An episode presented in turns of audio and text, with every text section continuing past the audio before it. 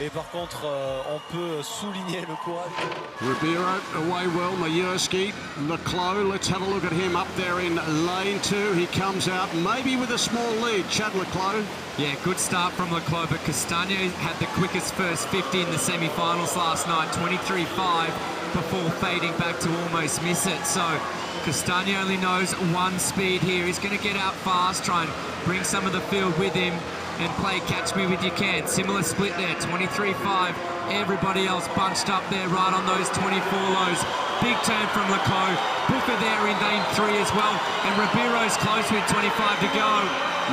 Ribeiro's back there in fourth at the moment. He's got a bit to do. In fact, he'd be fifth because it's still Castagni. He don't, don't know if they can catch him.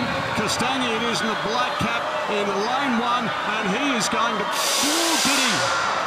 Ribeiro flew home. Castagni ended up being unplaced. They came from